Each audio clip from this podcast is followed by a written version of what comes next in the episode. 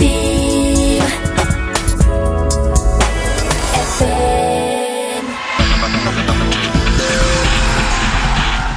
Manu Vaï bonjour. On rappelle que vous êtes basketteur au sein du club Toulouse Invalide Club.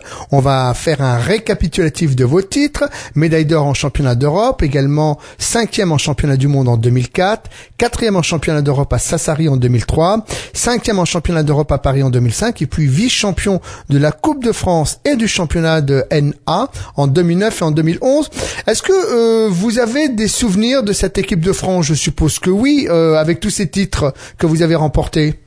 Le souvenir que j'ai, c'est surtout la qualification pour euh, les championnats du monde et la dernière, la dernière Olympiade qu'on a fait, dont je n'ai pas cité, on a été qualifié suite à, à, la cinquième place qu'on a eue à Sassari au championnat d'Europe, qualificatif pour euh, Athènes 2004.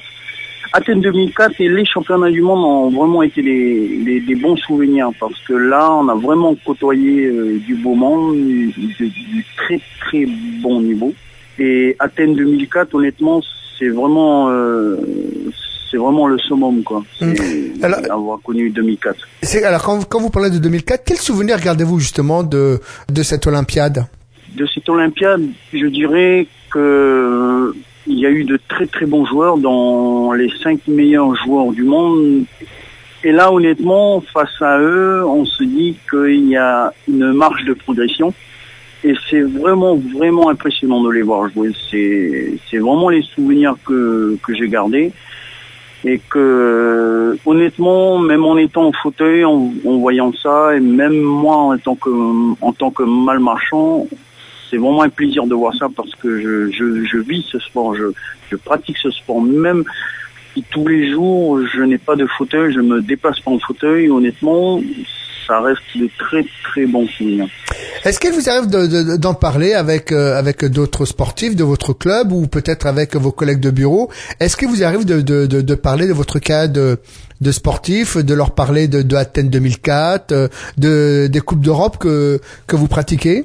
Oui, on, on- on en parle pas souvent, mais quand on y arrive, il y a toujours des anecdotes, des, blagues, des, choses qu'on a vécues ensemble. Et c'est derrière nous, ça fait partie de notre vie. On a toujours la sensation que, la sensation de plaisir d'en parler. Et, c'est plaisant parce que euh, à Toulouse actuellement, on est quand même euh, cinq, euh, disons cinq joueurs qui étaient en équipe de France. Donc euh, on a vécu nous les cinq euh, euh, c'est Olympiade. C'est vraiment plaisant d'en parler et on en parle encore et, j'espère que, plus tard, de toute façon, ce sera mon dernier club, donc euh, on n'arrêtera pas d'en parler. Euh, Aujourd'hui, euh, la situation de l'équipe de France, est-ce que vous suivez son parcours et puis quelle est vous un peu votre votre approche et votre opinion sur cette équipe de, de France?